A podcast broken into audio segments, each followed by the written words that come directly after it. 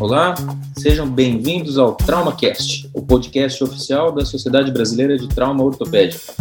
Hoje teremos o segundo episódio da temporada Caminhos para Publicação e o tema é Carta ao Editor-Chefe e Resposta aos Revisores. É uma oportunidade de aceitação ou um passaporte para rejeição? Eu sou Caio Zamboni, estou aqui com os meus amigos, quase irmãos Robson Esteves e o Pedro Labronite. Nós somos ortopedistas, pesquisadores, entusiastas e membros da Sociedade Brasileira de Trauma Ortopédico. Iremos conversar aqui com o Dr. Maurício Kifuri, também nosso amigo brasileiro, com suas raízes aqui na Universidade de São Paulo de Ribeirão Preto, membro da O e hoje trabalha na Universidade do Missouri, nos Estados Unidos. Assim como o Dr. Eduardo Novaes, também especialista em trauma, preservação do quadril brasileiro, trabalha hoje em Harvard e no Boston Children's Hospital. Então, o tema do nosso bate-papo de hoje, como eu disse, é carta ao editor e a resposta aos revisores. O assunto ele é picante, por vezes amargo, mas acima de tudo muito, muito, muito importante. Para nós traumatologistas, podemos dizer que é o ponto de entrada da haste intramedular, né? o portal do céu ou do inferno. Concordam com isso? Doutor Maurício, o que, que o senhor acha? Obrigado pelo convite da Sociedade Brasileira do Trauma.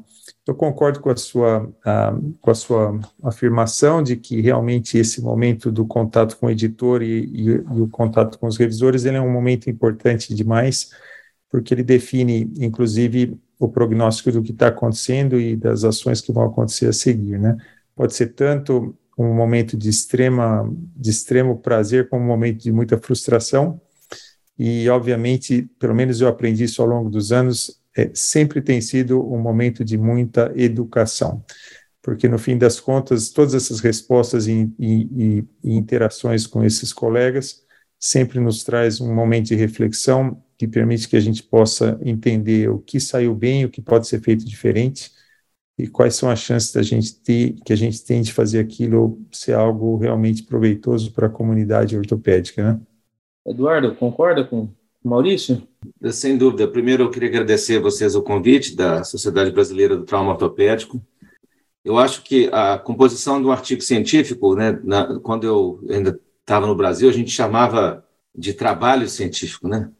Não sei se ainda tem esse, essa conotação, mas é trabalho científico porque dá trabalho, né? Então, é, a gente acha que às vezes a parte toda de, de, de design do trabalho, de execução, identificação dos pacientes ou é, dos subjects que a gente vai, vai estudar e a definição é, do que, que você quer estudar, e aí você é, faz análise da, dos seus dados e você fala, bom, acabou. Não, não acabou. Aí você tem mais uma segunda batalha. Tem que, às vezes, tentar é, convencer é, o jornal de que o seu artigo tem um valor científico e muitas vezes, é, como foi citado pelo Maurício, às vezes a gente comete alguns é, é, é erros e, e, e, nós somos beneficiados por essa oportunidade de melhorar o artigo é, por, por, alguns revisores. Então, é, eu acho que é sempre,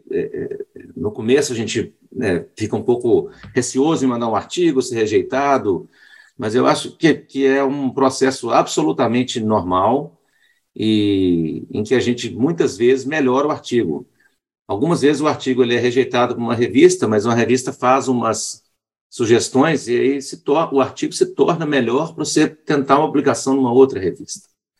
Então, eu acho que, que, que essa, essa comunicação com os editores, com os revisores, é, um, é uma parte essencial, primordial do processo de publicação científica. Bom, bacana. Eu, eu queria, posso pegar um gancho aí? É, queria só cumprimentar vocês e falar que é um prazer enorme estar aqui é, com Caio, Pedro, Eduardo, Maurício. E eu vou fazer uma pergunta do ponto de vista prático para vocês, de direto ao assunto da, da carta ao editor-chefe. E eu queria perguntar para vocês, eu vou começar com o Eduardo, meu conterrâneo aqui. Eduardo, nessa carta ao editor-chefe, um aspecto prático para quem está querendo submeter um artigo, você e o Maurício, que publicam em revistas de altíssimo fator de impacto. É, do ponto de vista prático, eu devo me identificar nessa carta ou não? Qual o tamanho dessa carta? O que, que tem que ter nessa carta e não pode faltar para o editor-chefe? Tá. É, primeiro, você tem que saber qual o jornal que você está submetendo. Porque tem alguns jornais que pedem é, uma descrição na carta ao editor é, do que, que foi feito por cada autor. É, tem alguns jornais que fazem essa exigência. Mas, em termos gerais, é, a carta que, que a gente faz é, é sempre com identificação. Eu sempre me identifico, é, assino a carta, né, ou, o, o, o, investigador principal, né, ou, o senior author, assina a carta, e é fundamental né, é, nessa, nessa carta que você apresente é, o seu trabalho de maneira muito simples, direta e o mais eficaz possível, de dizer, olha, é, eu acredito que na literatura existe um gap e uma oportunidade de resposta desse, dessa pergunta. O nosso trabalho apresenta é, é, dados que ajudam o leitor do jornal a entender e responder essa pergunta. E uhum. eu sempre coloco na carta por que eu acho que esse artigo específico feito dentro do jornal específico. Né? Por exemplo, Excelente. Se você escrever um, um, um, um artigo sobre arte bloqueada do úmero em pacientes entre 45 e 70 anos, esse artigo não tem o mínimo interesse em ser publicado no jornal de trauma pediátrico. Né? Então, é, é, muito importante você entender o que, é que você está, qual é o seu produto para você fazer tipo um pitching, né? Para uhum. poder vender o seu produto para o editor. Então, é assim como eu vejo, eu vejo a carta. Você está aqui uhum. o que eu uhum. fiz e espero que, que, que a gente possa é, é, ter a oportunidade de, de passar por o processo de peer review do jornal. Excelente. Maurício também, Maurício? É, eu acho, eu concordo com tudo que foi falado. Uma coisa que eu costumo escrever sempre, eu procuro é, dar uma olhada no conteúdo do, daquele jornal específico e ver é, quantas publicações relacionadas ao tema que eu estou me dispondo a escrever existem naquele veículo específico, e eu procuro de alguma forma colocar da seguinte forma: eu acredito que esse é um tema bastante explorado na, nesse jornal e nessa plataforma, e eu acredito que esse artigo que a gente está mandando para vocês, ele, ele complementa o conteúdo já existente nessa plataforma, e a razão pela qual eu acredito que essa seria a minha plataforma de escolha para colocar o meu artigo é porque essa é a plataforma que tem um grande número de artigos correlacionados ao que eu faço, ou seja, ela vai estar tá mais dirigida ao público-alvo desse jornal, ou seja, eu procuro de alguma forma correlacionar o que eu fiz com o que existe dentro daquela plataforma. E se, for, se eu estou fazendo uma coisa que, por exemplo, é completamente diferente do que aquela plataforma tem, eu tenho que achar algum ponto de conexão entre o que eu tenho e o que aquela plataforma tem para poder explicar para o editor por que, que eu acho que aquela plataforma faz sentido para aquele artigo, por que, que eu acho que aquele artigo complementa a plataforma e é um adicional para a plataforma, e não alguma coisa que está completamente fora do escopo daquele determinado veículo, né? Então, como foi falado pelo, pelo Eduardo, você tem que, antes de pensar em submeter, você precisa pensar qual é o veículo que melhor é, se ajusta àquele conteúdo, ou melhor é, se identifica com aquele conteúdo específico, e, de alguma forma, é, é procurar é, é, explicar para o editor por que, que você acha que aquele artigo ali fica bem. É, algumas vezes, por exemplo, você tem artigos que são ligados à biomecânica, por exemplo. Não necessariamente um jornal clínico é muito interessado em temas de biomecânica, mas às vezes jornais de é, translação de pesquisa, jornais com foco em pesquisa é, translacional, podem estar mais interessados em entender um artigo de biomecânica ou aceitar o seu artigo de biomecânica do que um jornal de enfoque puramente clínico, né?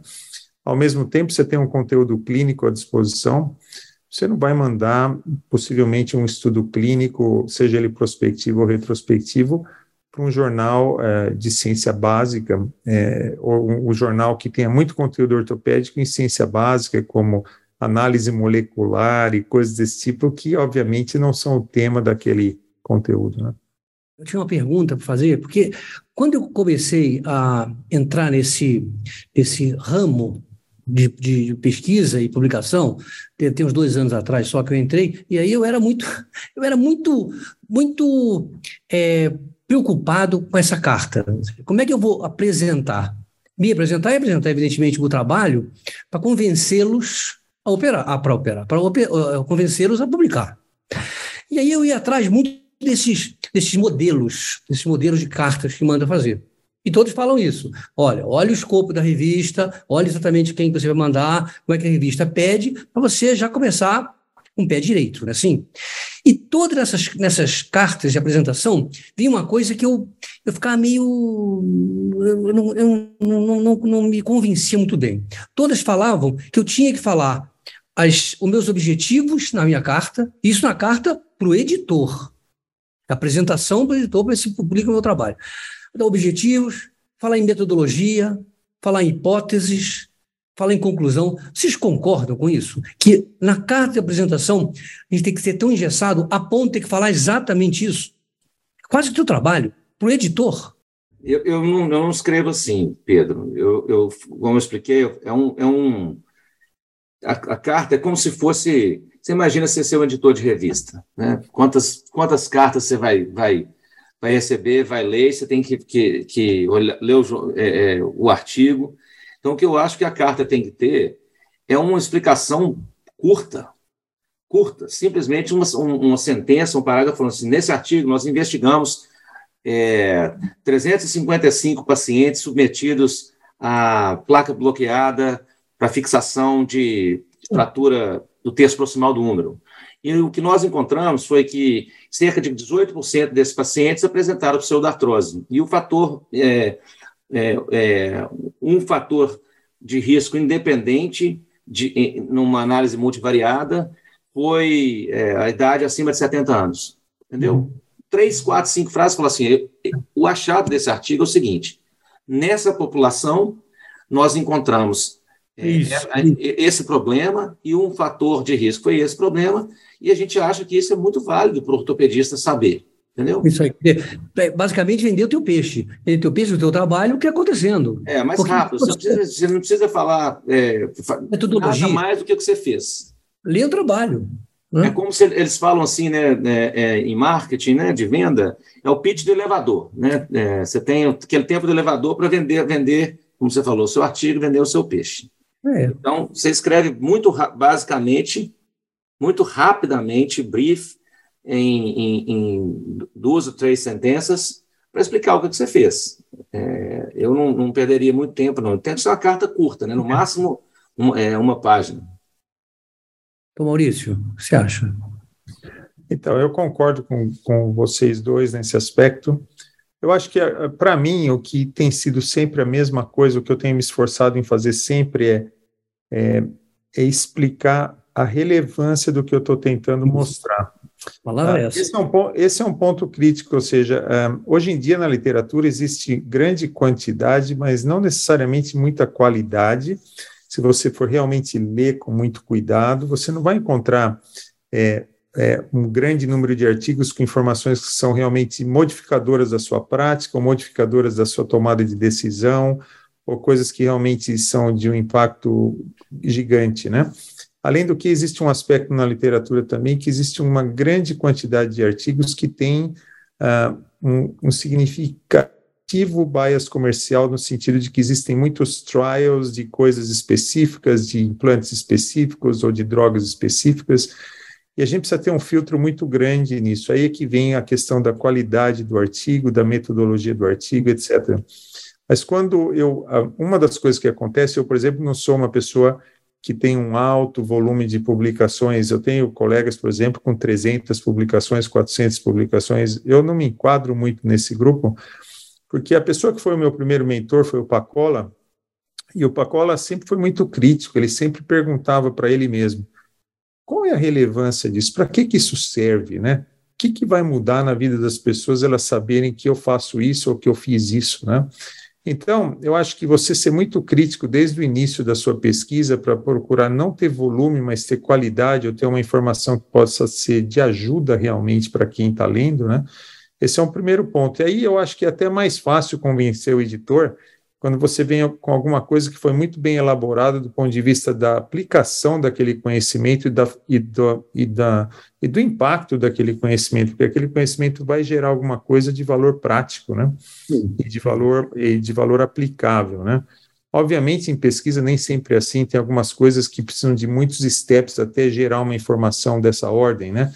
Mas na minha linha de funcionamento, é, eu acho que tendo alguma coisa que você tenha facilidade em explicar a relevância daquilo, uh, facilita muito para o editor entender o que, que você está querendo oferecer, e obviamente o editor ou os revisores, né, podem olhar para aquilo e falar, não, isso não tem originalidade nenhuma, isso já foi feito 222 vezes, né, é. e, e isso não é relevante como você pensa, talvez você esteja desatualizado, alguma coisa, lógico que eles não vão te escrever desse jeito, mas você tem que ter o cuidado também de saber se você não está achando que está fazendo uma coisa muito diferente, quando na verdade isso já foi muito bem explorado e explorado até de uma forma mais detalhada do que você acha que está fazendo, né? Eduardo, nessa resposta que os revisores te mandam, com uma série de críticas, desde que o trabalho não tenha sido rejeitado de primeira, do ponto de vista prático, absolutamente prático mesmo, você responde item a item de uma forma corrida ou prefere colocar isso de pontos, montar uma tabela para tentar organizar a linha de raciocínio e resposta para que seja mais fácil. A gente imagina também, se colocando no papel do revisor, que ele tem uma série de outros artigos e outras atribuições, ele tem, né, no meio disso tudo, ele faz parte do corpo editorial de uma revista, então ele precisa ter alguma coisa que facilite a vida dele para fazer isso daí. Então, como que você monta a sua resposta? Algumas revistas têm é, um template né, que você usa, isso ajuda muito, né? Mas, de modo, em, em, modo geral, se não tiver um template, o que eu sempre faço é, número um, responder todas as, todas as perguntas. Mesmo que seja assim, é, é, é, não concordo com a sugestão, muito obrigado, mas prefiro manter do jeito que está no, no, artigo, mesmo que seja dessa forma. Mas responder item a item, é, sem deixar de responder nenhum item. A segunda coisa que eu acho importante é, se você fez uma modificação, e a modificação está registrada no, no, no, texto, colocar para o editor, é, para o revisor, é, a linha, onde, aonde que está no artigo, entendeu? Você coloca assim, modifiquei, é, concordo com a sugestão, é, referência, é, referência à seção de métodos, linha 38 a 42 e para ele poder saber onde que foi para onde que foi, né? Aonde que foi no artigo. Isso é obviamente ali naquela naquela carta ao revisor você coloca o que, que você colocou, é, você coloca o que, que você escreveu. É, acho que isso responde a sua pergunta, né? Quando, quando tem o template, realmente facilita a vida, né? É. Se não, de uma forma de um texto corrido, desde que você facilite a vida de quem está do outro lado, pra, é. até para criar uma certa empatia, né? Eu, uh, eu gosto de chamar a atenção que o revisor e o, o corpo editorial do lado de lá parece em determinado momento que nós estamos num embate, mas na verdade não é, nós estamos todo mundo do mesmo lado. O que a gente precisa é caminhar junto e se você conseguir trazer para uma empatia ao invés de um embate, fica muito muito melhor, não é, Maurício? Sem dúvida, você está absolutamente certo. Eu, uh, eu tenho tido o papel tanto de receber as respostas dos revisores, como também de ser o revisor em, em várias outras circunstâncias, né? Eu acho que uma coisa que realmente reforça o que você está falando é o tom que você usa para escrever tanto a sua resposta como a sua revisão. Ou seja, eu nunca começo nenhum desses documentos sem agradecer quem teve o tempo de revisar aquele material para mim. Eu sempre começo assim: olha, eu realmente valorizo tudo que você colocou nos seus comentários, eu agradeço o seu tempo em fazer isso, e queria aqui é, responde, como, como, como autor, eu vou responder, como foi falado pelo Eduardo, um por um, sempre e sempre que possível, não só ser uma resposta curta e seca, olha, você falou para isso, eu acho que é assim.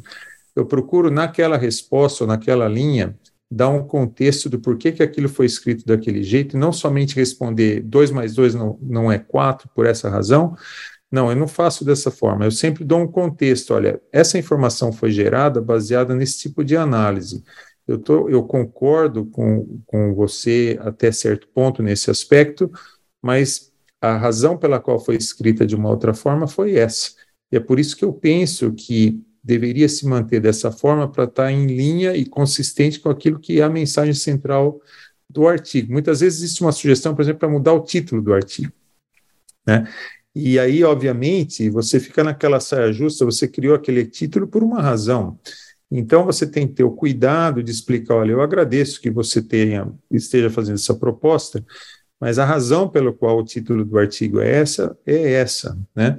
E a maneira como a gente gostaria de explicar isso é, e chamar atenção para o tema é essa. Eu entendo o seu ponto de vista, eu acho que ele é muito válido nesse aspecto, talvez a gente possa ajustar dessa forma. Então, é, não vai nem para um lado ou para o outro, você cria uma solução intermediária para mostrar que você está ouvindo, você está prestando atenção, mas você não quer perder a essência da sua mensagem, porque às vezes a sua mensagem, que foi uma coisa que você passou meses pensando naquilo, não é exatamente entendida por um revisor que às vezes pegou 30 minutos do tempo dele para ler o seu artigo rapidamente, junto com outros 200 que ele tem para revisar. Né? Então a pessoa às vezes não está no mesmo contexto, na mesma temperatura que você estava. Então, por isso que nessa hora da, da, revisão você tem uma grande oportunidade, além de aprender, de dar mais uma chance para a pessoa entender o que você tentou explicar. Né? E eu já tive é, várias circunstâncias em que o, o revisor falou: olha, eu agradeço você ter me explicado isso, porque agora eu entendi talvez da forma como foi escrito isso, talvez no nosso caso, nós não somos pessoas que falamos inglês nativo, né? Às vezes a forma como você constrói aquela determinada sentença não dá o contexto que o leitor, que é o revisor de língua inglesa, está acostumado a utilizar. Aí na hora que você explica de outra forma com a sua própria maneira de esclarecer, ah, então talvez você quis falar isso, então talvez você devia escrever dessa forma, porque está mais no contexto da língua inglesa do que a gente está acostumado a ler para esse tipo de afirmação. Às vezes existe um problema de barreira linguística, mesmo que mesmo que você fale inglês, ou mesmo que você. E eu posso dizer isso agora, depois de alguns anos morando aqui, é, muita coisa muda a hora que você começa a escutar as pessoas falando inglês como nativas, porque algumas coisas realmente mudam de contexto completamente de acordo com a forma como você escreve ou, se, ou, ou você fala. Porque muitas vezes, o que for, eles, eles, eles sugerem para você, ou podem sugerir para você alguma coisa, o revisor vai sugerir alguma coisa e parece que ele não entendeu. É. Ele não entendeu. E você, como é que eu vou falar com ele que ele não é nada disso? É, acho que ele não entendeu o, é. o, o trabalho. Como é que eu devolvo isso para ele, né? É. Eu, eu acredito que a melhor forma, eu penso, eu posso estar enganado, mas a melhor maneira é nunca dando a ele a sensação de que ele não entendeu. É dando a ele a sensação de que Realmente, eu acho que o seu ponto de vista é muito válido, mas a razão pela qual eu coloquei dessa forma foi essa. Essa foi a intenção. Já ah, está lá. Eu, é, a minha intenção foi essa. Então, você tenta reexplicar aquilo que você já explicou a primeira vez, mas não desmerecendo a crítica dele, não dizendo, olha, você não entendeu, você não era isso, não, eu não concordo. Eu não costumo ser tão, é, tão direto, né? É. É, dessa forma, eu procuro dizer é. para ele: olha, é válido o seu comentário, mas queria explicar por que, que foi feito assim. E algumas vezes o que eu aprendo com eles é: ah, agora eu entendi melhor, e talvez se você refiz, reescrever com esse outro tipo de é, construção linguística, talvez a gente consiga entender melhor. E várias vezes eu aprendi várias coisas aí é, da forma como organizar as, a, as sentenças de uma maneira que seja mais fácil para um leitor de língua inglesa entender a mensagem. Uhum. Do ponto de vista prático, por exemplo, quando a gente está visando uma, um jornal de alto impacto, o JBJS, o COR e muitos outros, muitas vezes vem uma resposta de uma avaliação dos revisores com três revisores, cada um pedindo dez coisas muitas delas é, que são, não são factíveis de ter uma modificação, a gente não vai conseguir, você vai ter que responder aquilo ali. Mas existe algum limite que vocês falam assim: olha, isso aqui não dá, é, tem coisa demais, eu vou ter que escrever praticamente um outro artigo aqui, daqui para frente eu não vou. Ou será que vale a pena, mesmo que tenha muita coisa, se não for rejeitado pelo editor-chefe? Passou pelos revisores, eles pediram tanta coisa, mas vale a pena ir, te, ir até o final? Ou tem um limite que vocês falam, daí para frente não dá? Du? Ué, Robson, depende do tanto que você acredita no, no, no, no, no que, que você escreveu, entendeu? Eu acho que se você escrever um artigo que é, uhum. você tem convicção de que o, a sua metodologia é, é, é quase absolutamente inequívoca, que a metodologia está correta e o, e o artigo foi bem escrito, mas o revisor fala para você, olha, está tudo ótimo, mas eu preciso de follow-up de dois anos. Você não tem? Sabe? Uma situação dessa, por exemplo, você fala, beleza, é, muito obrigado. Se, você está me exigindo dois anos, eu vou, vou olhar as outras revisões. Pessoal, nós não temos dois anos, nós temos um follow-up de um ano, por exemplo. Se ele te pedir para fazer uma análise estatística mais avançada, isso é, é, algumas vezes eu acho que, que, que, no passado a gente já fez, eu acho que você deve fazer. É, mas se ele te pedir dados que você não tenha, né, simplesmente falou, não, não temos esse tipo de dado. Né? Se ele te pedir, é, você tem informação pré-operatória de paciente de trauma, de qualidade de vida, você fala assim, não, não temos, nosso hospital não coleta isso. Né? É, espero que isso não seja é, essencial, crucial, primordial para a publicação. E ser o mais honesto possível. Né? É, alguns jornais, como o COR, por exemplo, ele vai modificar muito o seu trabalho. Ele vai ler o seu trabalho, colocar ele no modelo da template do COR, ele vai te exigir que você é, escreva absolutamente de acordo com o que eles é, exigem na revista. E se você não atender, eles não vão publicar o seu artigo. Então, acho que depende muito do, do artigo, da sua, da sua convicção que você tem que o artigo tem uma metodologia é, é, muito bem é, determinada, para você saber se você vai, vai ser firme e dizer, não, é, o que eu tenho é isso aqui. Se uhum. não der para ser na sua revista, não, é, vamos é, tentar submeter para uma outra revista que possa ser um pouco mais flexível tempo. nesse ponto. Perder tanto tempo. Que furo, o que, que você acha disso? Eu concordo. É, o que não dá para mudar, é, como foi falado, você não tem como. Por exemplo, nesse exemplo que o Eduardo citou, ainda é um estudo que você fala, bom, eu vou esperar mais um ano então para submeter dois anos de avaliação dos meus casos, né? Mas existem coisas que já me aconteceram no passado, por exemplo, quando eu submeti alguns artigos, as pessoas falaram: olha, eu precisava saber da densidade óssea dessa população que você estudou. Eu não tenho análise da densidade óssea daquele determinado eu não, não é um dado que eu consigo obter naquela circunstância. Então, a situação é a seguinte: olha, eu aprendo o que, que foi positivo naquela, eu tiro sempre as coisas que foram que eu posso modificar para melhor e talvez naquele momento, se aquela, aquela informação é muito relevante para aquele jornal, eu procuro então falar, bom, talvez esse não seja o melhor veículo para esse artigo nesse formato que eu tenho. Eu vou aproveitar todas as críticas construtivas que eu aprendi, vou melhorar esse artigo de acordo com o que esses colegas me ajudaram a melhorar, e vou mandar isso para um outro veículo que talvez é, não requira essa informação específica e talvez aceite o que eu já tenho aqui, considere que o que eu já tenho aqui é suficiente para ter uma informação relevante. Né? Eduardo, eu não, eu não sou um stalker, tá? Mas eu dei uma fuçada aqui no seu currículo, eu vi que você tem mais de 100 publicações aqui, JBJS, Clinical Orthopedics, American Journal of Sports Medicine, Pediatric Orthopedics, todos eles, mais de 100, todos em revistas de primeiríssima linha. Se você tivesse que fazer um take-home message aqui para gente do nosso tema, carta ao editor, resposta aos revisores, oportunidade de aceite ou passaporte para rejeição, o que, que você diria? De maneira bem simples, eu acho que a oportunidade, oportunidade do seu artigo ser aceitado. É, mas uma das coisas que eu sempre tive para mim é, é, o que eu estava respondendo a pergunta do Robson, se você tem convicção que aquele artigo é bom, se você tem convicção que o artigo é, traz uma informação importante para os seus colegas, não é problema nenhum se submeter para um JBJS, ele vai fazer uma revisão, ele vai muitas vezes colocar por que, que às vezes ele não, não foi aceito, e você submete para outro artigo, para outra revista. Então, é, é, para ser mais, mais curto, eu acho que essas oportunidades de comunicação com o revisor e com o editor é a oportunidade que você tem de publicar. E faz parte do jogo, entendeu? E é, é tem que saber jogar, faz parte do jogo.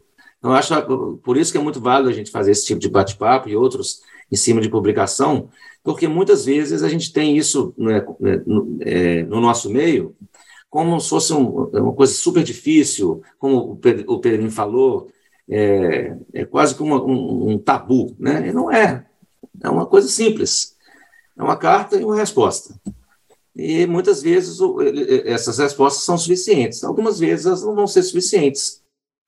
Mas é, você continua na a, a, a jornada, né? Como diz o Renato Teixeira, tocando em frente. Kifuri, take home message. Eu acho que é, para todo mundo é o seguinte: é, é, o não a gente já tem sempre. Né? É, se você não manda, você já tem o não, ou seja, você nunca vai colocar a sua mensagem para fora se você não tenta. E se você tenta, você tem duas possibilidades: ou isso vai ser interpretado como algo que precise ser otimizado e melhorado, e você recebe um, uma crítica construtiva e usa isso como uma plataforma de educação para você melhorar e fazer algo melhor e fazer algo realmente relevante. E se aquilo não for aceito é, diante de todo esse esforço, você aprendeu muitas coisas com essa revisão e com esse processo de leitura conjunta com colegas que são experientes. Caso isso seja aceito, olha, o esforço foi válido, valeu a pena o empenho. Se eu não tivesse submetido, não teria publicado.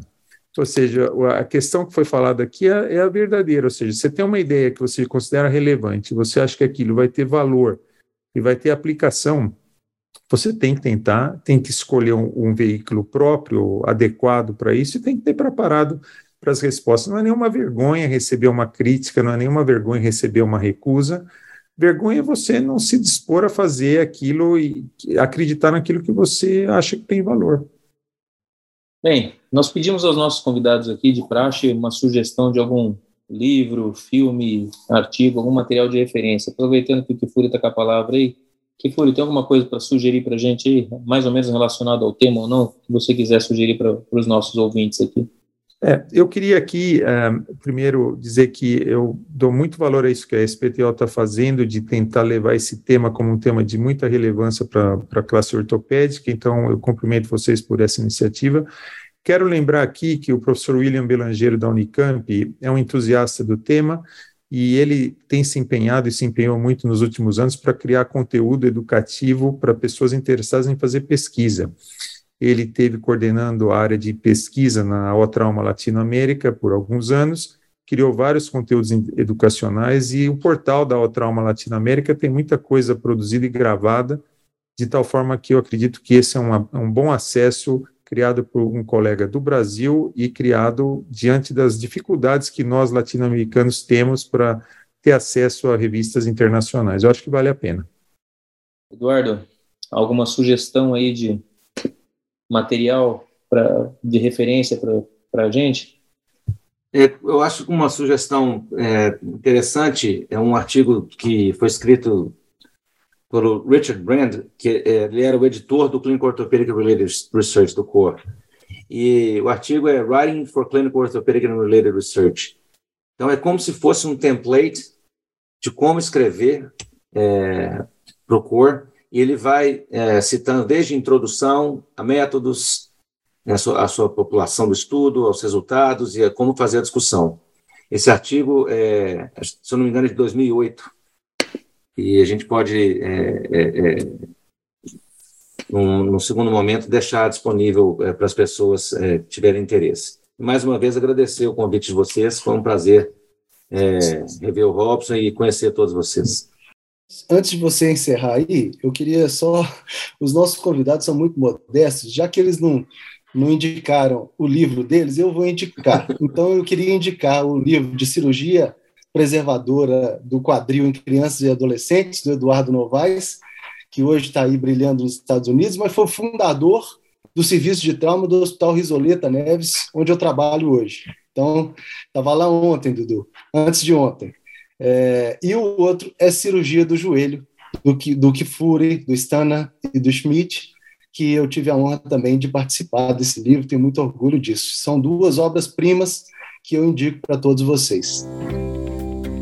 Sensacional. Obrigado. Uh, nossos convidados nos agradecendo, mas de verdade, quem precisa agradecer somos nós, né?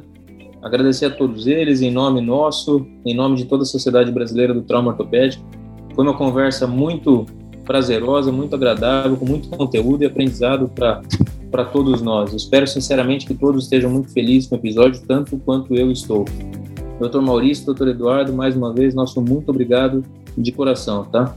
Até novembro em Florianópolis. Se Deus quiser, estaremos lá. Você acabou de ouvir o segundo episódio do TraumaCast, podcast oficial da Sociedade Brasileira de Trauma Ortopédico. Todas as temporadas e edições estarão disponíveis nas principais plataformas de streaming. Nos encontramos no próximo episódio e até lá.